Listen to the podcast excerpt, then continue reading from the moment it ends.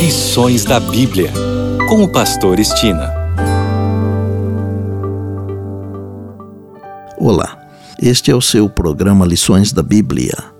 Neste trimestre de outubro a dezembro, estamos estudando a missão de Deus, minha missão.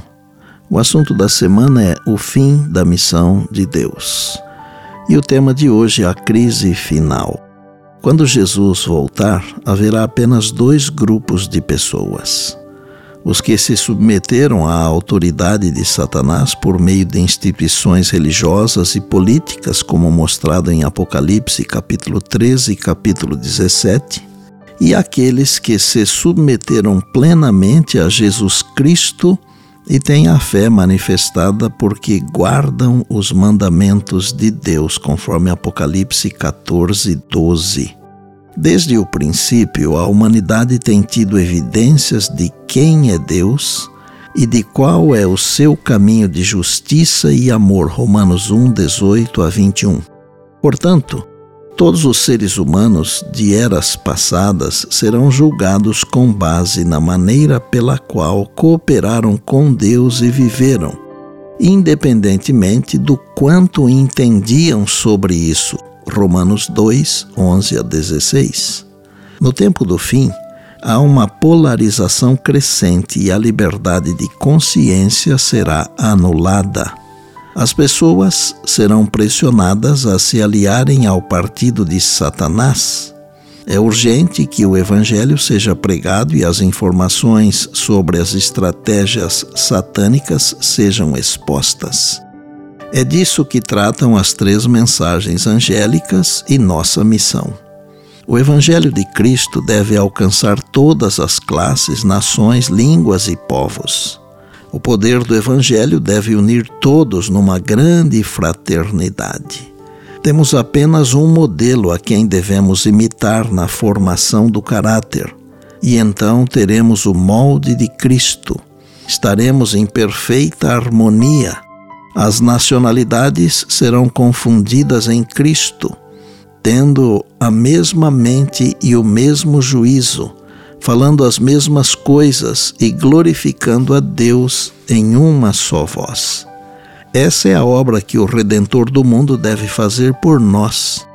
Caso aceitemos a verdade como é em Jesus, os preconceitos e ciúmes nacionais serão derrubados, e o Espírito de verdade unirá em um só os corações. Pessoas pagãs serão salvas por terem aceitado o plano de Deus de acordo com o pouco conhecimento que possuíam. Aqueles que Cristo elogia no juízo talvez tenham conhecido pouco de teologia, mas nutriram os princípios divinos. Por meio da influência do Espírito de Deus, eles foram uma bênção para outros que os cercavam. Mesmo entre os pagãos, existem pessoas que têm desenvolvido o espírito de bondade. Antes de receberem as palavras de vida, acolheram com simpatia os missionários, ajudando-os, mesmo colocando em risco a própria vida.